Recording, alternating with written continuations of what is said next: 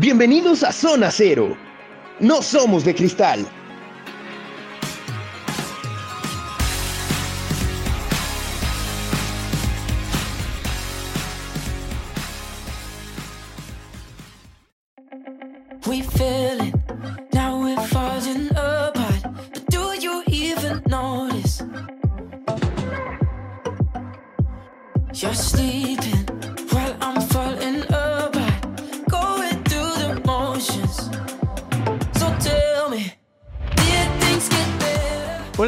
Amigos? Muy buenas tardes. Sean todos bienvenidos a la segunda transmisión de Zona Cero. No somos de cristal. Yo soy Francisco Castañeda. Y yo soy Mariana Ruiz. No olviden de sintonizarnos en la radio en línea de Soy Comunicación Radio. Y bueno, el día de hoy les traemos varios temas interesantes, como las artistas que se han manifestado en contra del patriarcado. Vamos a hablar de los métodos anticonceptivos, de cómo encontrar tu estilo personal y sobre el zero waste. Así es, no olviden seguirnos también en nuestras redes sociales. En Instagram nos encuentran como arroba radio-zona-cero y en Spotify tenemos una playlist para ustedes que se llama No Soy de Cristal, en donde estaremos subiendo las canciones que reproducimos en el programa, además de que nos pueden mandar sus canciones y si no podemos reproducirlas, ahí las agregaremos para todos ustedes. Recuerden que es muy importante seguirnos debido a que en nuestras historias en Instagram constantemente estamos publicando dinámicas, historias, encuestas para que ustedes formen parte de nuestro programa. A continuación pasamos a nuestra sección de entretenimiento sin miedo al éxito, en donde hablaremos de artistas que se han manifestado en contra del patriarcado. A continuación, nuestra sección de entretenimiento. Sin miedo al éxito. Así es, Mariana, vamos a hablar de las artistas que se han manifestado en contra del patriarcado. Y es que el arte es una industria dominada por hombres, por lo que para las mujeres es un tanto más complicado de entrar y permanecer. Y es por eso que creemos que es muy importante reconocer y hablar de estas mujeres que han alzado la voz contra el patriarcado y sobre todo que usen esta influencia que tienen, le den voz a los problemas que están pasando en la sociedad y no solo en la, en la sociedad, sino que viven en primera persona y nos dejan ver la importancia de eh, luchar contra esto que tanto nos reprime. La primera artista es Lady Gaga con su vestido de carne tan famoso. Todos nos acordamos de ese vestido de carne en los MTV. Ella declaró acerca de esto que si no alzamos la voz por lo que creemos y si no peleamos por nuestros derechos, muy pronto tendremos tantos derechos como la carne en nuestros huesos. Algunos otros, algunas otras personas interpretaron esto como la forma en que los hombres ven a las mujeres sin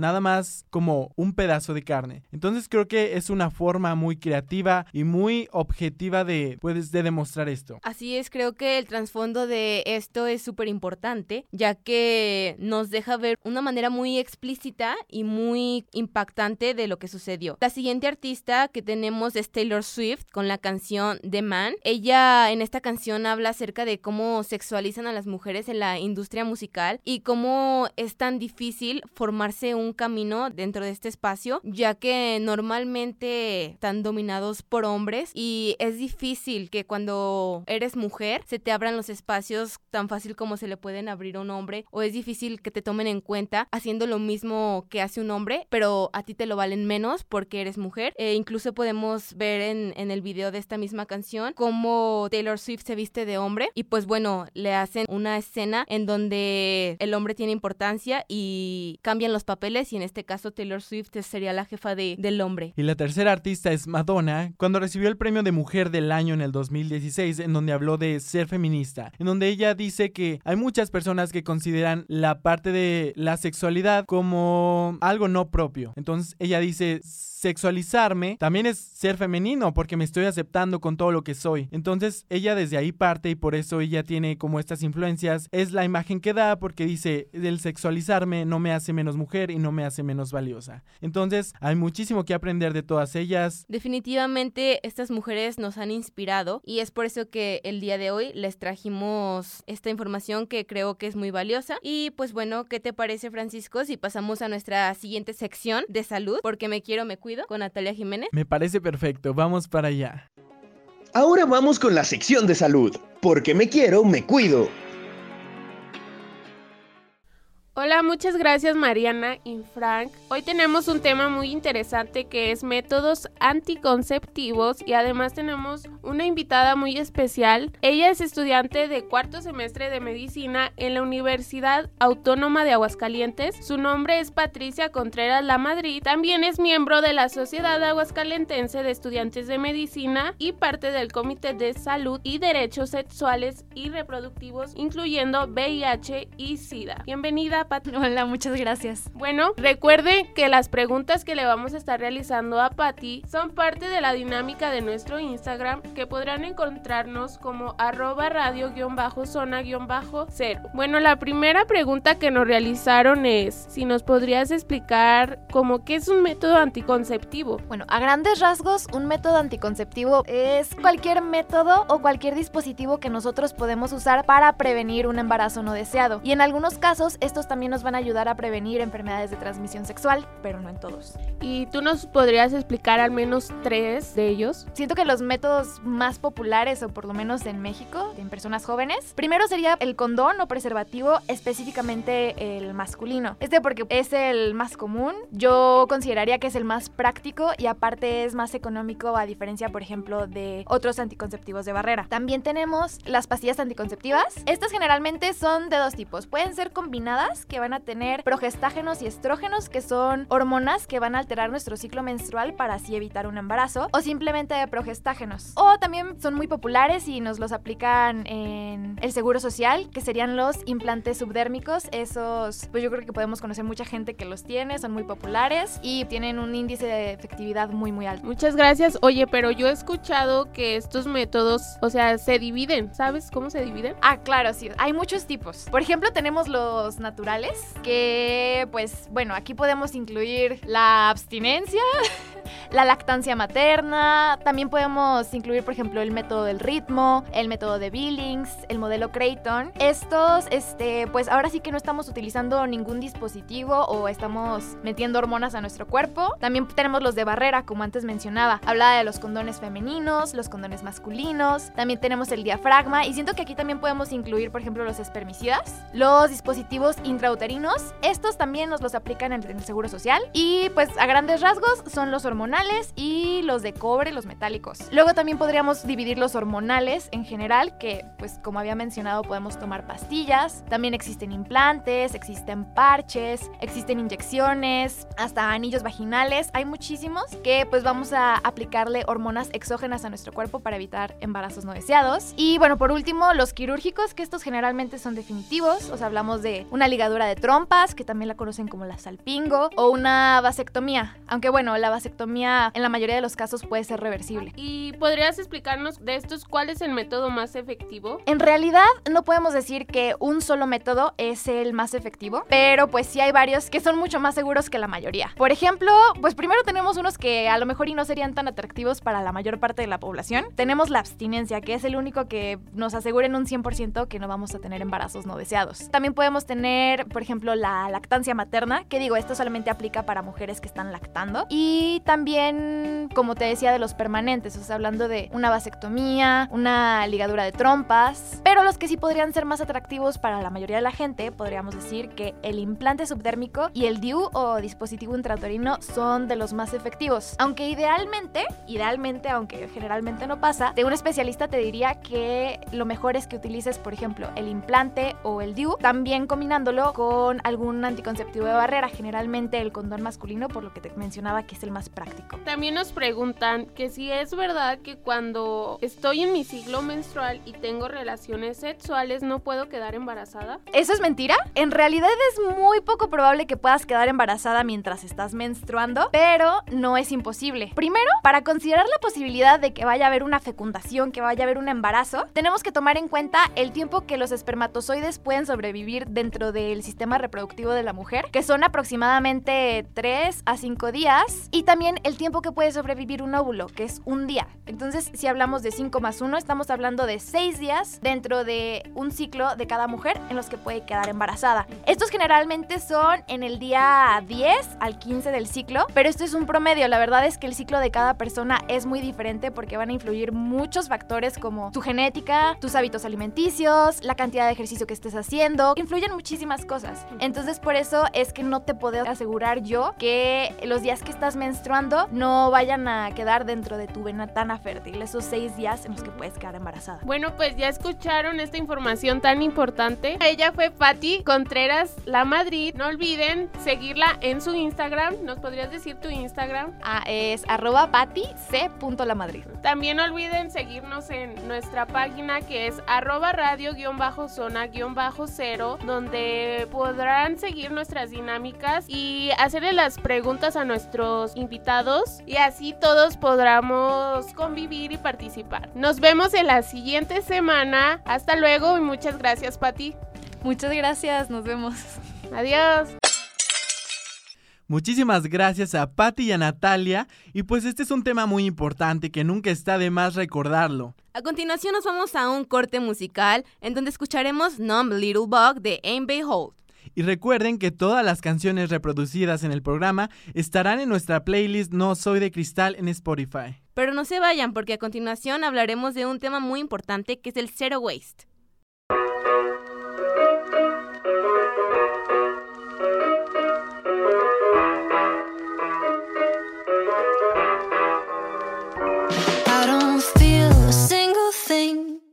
Have the pills done too much?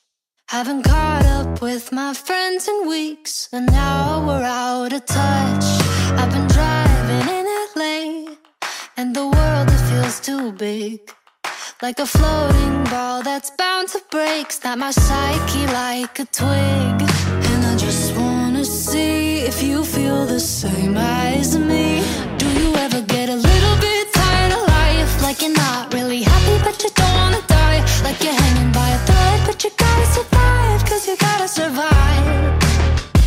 Like your body's in the room, but you're not really there. Like you have empathy inside, but you don't really care. Like you're fresh out of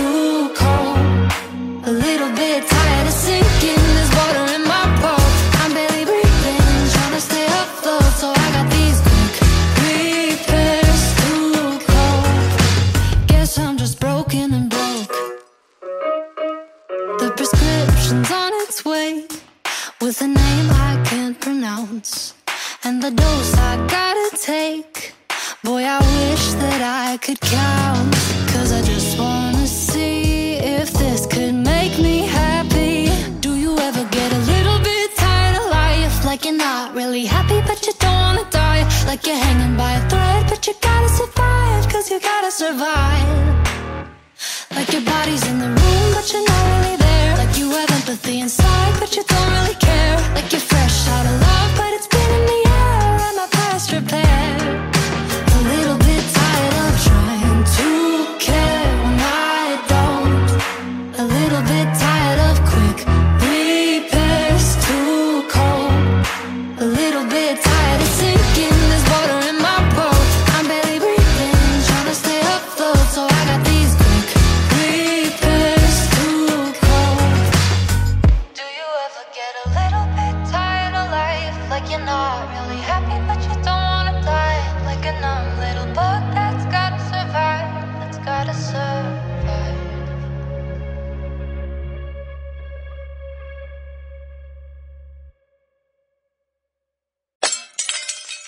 Estamos de regreso aquí en su programa Zona Cero. Recuerden que nos pueden sintonizar en la radio en línea de Soy Comunicación Radio. Y no olviden nuestras redes sociales. En Instagram nos encuentran como arroba radio-zona-cero y en Spotify como No Soy de Cristal. Y nos vamos ahora a la sección de pasarela con nuestra compañera Naomi Márquez, que nos hablará acerca de cómo encontrar tu estilo personal.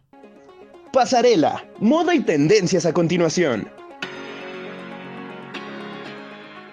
Nuestro estilo suele reflejar nuestra personalidad de cierta manera. Aunque la tengamos bien definida, hay veces que no podemos proyectarla en la forma en que vestimos. Pero encontrar tu estilo personal es más sencillo de lo que te imaginas. ¿Quieres descubrir cómo hacerlo? La realidad es que no existe una fórmula específica, pero hay cosas que pueden ayudarte, como buscar inspiración. Revisa tu guardarropa. Ve qué cosas usas más seguido y cuáles no. A donde vayas, observa a tu alrededor los outfits que te gustan o partes de ellos, ya sea en la escuela, la calle, en el trabajo, en las redes sociales o en la televisión. Incluso puedes crear un tablero de Pinterest donde guardes las ideas para guiarte visualmente. Compara tus resultados. Verás que todo tiene cierta similitud. Detecta los colores, texturas y formas que te llamen la atención, de tal manera que cada vez sean más definidas y específicas. Una vez que tengas concretada la parte de inspiración, piensa en qué detalles puedes incorporar para hacer el look completamente tuyo. Aquí los accesorios pueden ayudarte en gran manera, así que no temas en experimentar con ellos. No te olvides de tu cabello y maquillaje, si es que te gusta usarlo, pues complementan el estilo de una forma muy significativa. Recuerda que tu estilo va cambiando y evolucionando junto contigo, por lo que puede que no siempre sea igual. Al final de todo, lo único que importa es que uses lo que te haga sentir cómodo y feliz, pero más aún, que te dé confianza de ser tú mismo. A continuación pasamos a nuestra sección de opinión. Los mortales opinan. El tema de esta semana es el zero waste y como ya saben nos acompaña nuestra compañera Frida Tavares. Ahora comienza nuestra sección de derechos y ambiente. Los mortales opinan. Envolver la fruta, carne o pescado en plástico es el origen de enormes montañas de desechos que contaminan a nuestro planeta. El movimiento Zero Waste busca cambiar a una mentalidad sostenible de hábitos más responsables. Para llevar a cabo este movimiento se sigue la regla de las 5 Rs en el siguiente orden. Rechazar lo que no se necesita, reducir lo que sí se necesita, reutilizar cambiando los desechables por alternativas reutilizables y compras de segunda mano, reciclar todo aquello que no se puede rechazar, reducir o reutilizar y rot la palabra inglesa que define la acción de descomponer o compostar la materia orgánica para obtener abono neutral. Hablemos de esto. Hola Frida, muchas gracias por acompañarnos una vez más. ¿Cómo te encuentras el día de hoy? Hola compañeros, muy bien. ¿Y ustedes? Bien, bien, aquí andamos. Pero a ver, platícanos, ¿qué nos traes el día de hoy? El tema es Zero Waste. Bueno, yo creo que lo principal para empezar a hablar de este tema es pues saber qué es el zero waste, ¿no? Ajá. Y pues es un movimiento o filosofía que también pueden llamar basura cero y se centra en procurar generar el mínimo de residuos de cualquier tipo, también reutilizar y reciclar los ya existentes y promover la fabricación de productos hechos con materiales reutilizables. Ah, ok, entonces es como la- el de las tres R's, ¿no? ¿Cómo era? Es recicla, reduce y reutiliza. Reutiliza, ajá. Creo que es muy importante, ¿no? O sea, hacer un cambio por el planeta, pero en realidad esto de el zero waste es un tema creo que muy nuevo, ¿no? Como que no todos sabemos qué se tiene que hacer, cómo podemos iniciar a hacer zero waste. ¿Tú sabes un poco cómo orientarnos hacia esto? ¿Cómo podemos iniciar? Bueno, creo que lo que dijo Fran sobre reutilizar, reducir y las tres R's, pues siempre ha sido como algo que nos han inculcado y creo que es algo también importante para el zero waste. Igual que usar bolsas ecológicas, creo que ahorita pues ya muchas tiendas y supers pues ya están dejando de dar las bolsas de plástico, porque pues el plástico dependiendo del tipo puede tardar de 100 a 1000 años en deshacerse y van a durar más que nosotros y se está acumulando, ya que en el último siglo se ha multiplicado la producción de plástico pues 20 veces. De hecho, pues yo creo que eso de que hayan quitado las bolsas está bien, ¿no? Pero pues igual deberían de quitar más plástico, o sea, Ajá. creo que esas bolsas todavía son más fáciles de reutilizar que otros productos. Sí, pero bueno, aparte yo creo que también este es un tema como que muy choteado, o sea, sí es como relativamente nuevo, pero nuevo como en su versión eh, pues revolucionada, porque desde niños nos dicen, no, pues las tres R's. No tires la basura. Ajá, no tires la basura, separa la basura, pero tú dices, a ver, ¿cómo? Entonces creo que ahorita ya es como un tema más, mm, como que ya tenemos más información y ahorita ya sabemos pues un poquito más, ¿no? Eh, a comparación de años anteriores. Eso que dices de las bolsas, yo he escuchado, no sé si han escuchado ustedes, de que pues en sí no es un gran cambio lo de las bolsas, porque pues hay personas que mm, dejan de usar el plástico, pero tienen sus 20 bolsas de tela ahí, que van a tardar aún más y más años en, en descomponerse. Entonces, lo importante aquí es aprender como a, a tomar conciencia, a decir, pues, bueno, esto me sirve, esta bolsita me sirve, se me rompió, la, la remiendo, la coso y la sigo utilizando. Pues hasta, hasta lo que dé, no, no necesito de comprar otra cosa. Creo que esto de, del zero waste es como una manera de lo que siempre nos han enseñado, pero de una manera más intensificada, llevarlo a un grado más alto de literalmente hacer cero basura, generar lo menos posible que se pueda de, de basura, porque en realidad el residuo cero no, no existe y no puede existir, ya que es imposible no generar ni un solo residuo, pues esto no es más lo que sale y sobra de- del, del uso de los materiales. Por ejemplo, simplemente cuando respiramos dejamos un residuo que es el CO2 y pues bueno, esto pasa en la naturaleza simplemente, pero lo que busca conseguir este movimiento es reducirlos al máximo posible y sobre todo los ya que se busca eliminar las basuras que se consideren ele- elementos que ya no se pueden aprovechar, que ya no tienen un uso y pues esto es lo que queremos eliminar. Creo que si nos fijamos en la naturaleza existen muchos residuos pero que ya no se aprovechan, ¿no? Entonces eso es lo que eh, busca el Zero Waste, eliminar todas estas cosas que no ya no tienen una segunda oportunidad.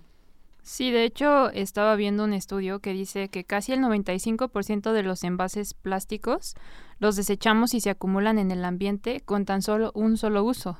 O sea, usas una botella y, y ya. O sea, dices, la voy a reutilizar, pero máximo dos veces y va para afuera. Y así, ¿no? O sea, como que no, no tenemos esa, esa cultura de reutilizar las cosas. Por ejemplo, creo que en Japón hasta te cobran para que puedas reciclar todos tus productos. Y aquí, inclusive si les llevas una bolsa de botellas, te pagan, ¿no? O sea, y ni siquiera así Sí. lo hacemos. Creo que también existe como desinformación, desinformación al respecto porque uno va a, a, no sé, a un restaurante, quiere su, no sé, su mojito, sí, pero sin popote porque cuida el ambiente, pues no se trata de eso, o sea, se trata como de ser conscientes y no solamente de eso, sino como la ropa, o sea, no necesito tantísima ropa, no, no solamente con dejar de usar un popote voy a solucionar los problemas, obviamente todos sabemos que con eso no se solucionan los problemas, pero de eso se trata, ¿no? De ir pensando qué necesito, qué no necesito y qué es lo que puedo hacer para contribuir con eso, porque uno como adolescente pues no va a cambiar el mundo, como joven pues no va a cambiar el mundo, ya no soy adolescente, pero pues sí puede influir en que pues nosotros como individuos tengamos un menor impacto, ¿no? Impacto en el ambiente, impacto en el mundo que vamos a dejar nosotros algún día. Así es, y también creo que, por ejemplo, es muy importante que nosotros, una vez que utilicemos es- estos principios, estas, estas costumbres que estamos haciendo para generar un cambio en el medio ambiente, bueno, pues yo ya sé que a lo mejor es mejor que yo use una bolsa de tela en lugar de una de plástico, pero a lo mejor mi abuelita sigue usando una bolsa de plástico. Entonces yo le cuento y le comparto esta información a mi abuelita, a mis tíos, a mis primos, para que hagan lo mismo. Y a lo mejor yo no hago un cambio si lo hago yo sola, pero si lo voy expandiendo esta información con personas que están a mi alrededor, entonces ahí puedo crear un cambio, a lo mejor no en el mundo así de la nada, pero sí con mi círculo cercano, ¿no? Y así es como se empieza a extender como todo este movimiento. Sí, pues es básicamente como que cambiarte el chip, ¿no? Por Ajá. ejemplo, ahorita, bueno, ya hace dos años de la pandemia por COVID y he visto muchas imágenes de que se encuentran muchos cubrebocas tirados en el suelo, en los océanos, en todas partes y yo creo que también podría ser como, por ejemplo, pues si voy a voy a salir, pues me pongo, me compro un cubrebocas de tela y pues ayudo más al planeta que estar tirando y tirando y tirando tantos cubrebocas desechables, pues diario, imagínate cuánto es, ¿no? Pues bueno, antes de cerrar, queremos darles algunas recomendaciones por si tú quieres iniciar a hacer zero waste o empezar a, cuidar un poquito más el ambiente. Eh, la primera recomendación que tenemos es reduce. Reduce lo más que puedas y pregúntate si en verdad lo necesitas. El segundo es reutiliza. Usa lo que tienes en casa, intercambia o compra de segunda mano. Nuestra tercera recomendación es reaprovecha. Si va a ser un uso puntual, pídelo prestado o alquílalo. La cuarta es reemplaza. Sustituye las cosas progresivamente cuando se acaben. Después repara. Si algo se te estropeó, si algo se te rompió, repáralo. A lo mejor es mejor a que compres algo nuevo de nuevo. La siguiente es rechaza. Pierde el miedo a decir no. Es muy poderoso. Reafírmate. No te culpes por hacerlo todo imperfecto. Todo suma. Si haces algo y alguien te critica o algo, no te preocupes. Vuélvelo a intentar porque nadie es perfecto. Recréate. Si puedes, fabrícatelo tú mismo y aprendes habilidades nuevas. Resiste a satisfacer de manera inmediata tus necesidades materiales. No, no, no te presiones, resiste un poco y no quieras apresurarte por luego, luego comprar algo nuevo. Y por último, reparte y comparte aprendizajes y pequeños gestos para inspirar a otros. Recuerda que todo suma. Y pues bueno, estas fueron algunas de nuestras recomendaciones para que tú inicies a hacer un poco zero waste al menos. Todo se empieza de poco a poco, no te presiones y pues esperemos que estos consejos te hayan ayudado y concienticemos más acerca de cuidar el ambiente que es nuestro mundo y es donde vivimos, ¿no? Y es el único que tenemos. Solo es cambiar el chip. Exactamente. Y pues bueno, Frida, muchísimas gracias por acompañarnos el día de hoy. Muchas gracias a ustedes por opinar junto conmigo en esta sección.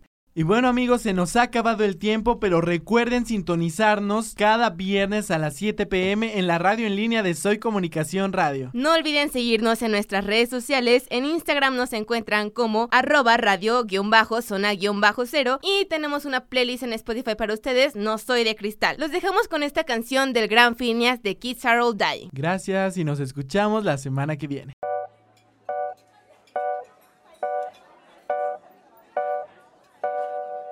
Bang, bang, knocking on my door. Do you have a dollar? Would you like to fund a war? What's your carbon footprint and could you be doing more? I tried saving the world, but then I got bored. Ching, ching. What you wanna do? Make a lot of money, buy a house in Malibu. Show me if it's funny, if it's not, you don't need to. I tried picking a cause, but I got confused. How can you sing about love when the kids are all dying? How can you sing about drugs? Politicians are lying. Can you sing about sex when the school is on lockdown, lockdown? Now, baby, maybe we're next. Maybe we're next. So shut up. The internet is mad. They say you're problematic and you better take it back. There's nothing you can do that people won't misunderstand. It won't feel any better till you feel bad. And good God, we never catch a break. Whatever's on the news, the other side will call it fake. I wish I was the queen, I'd tell them all to eat their cake. Maybe humankind was just God's mistake. How can you sing about love when the kids are all dying? How can you sing about drugs? Politicians are lying. Can you sing about sex when the school is on lockdown, lockdown? Now, baby, maybe we're next. Maybe we're next.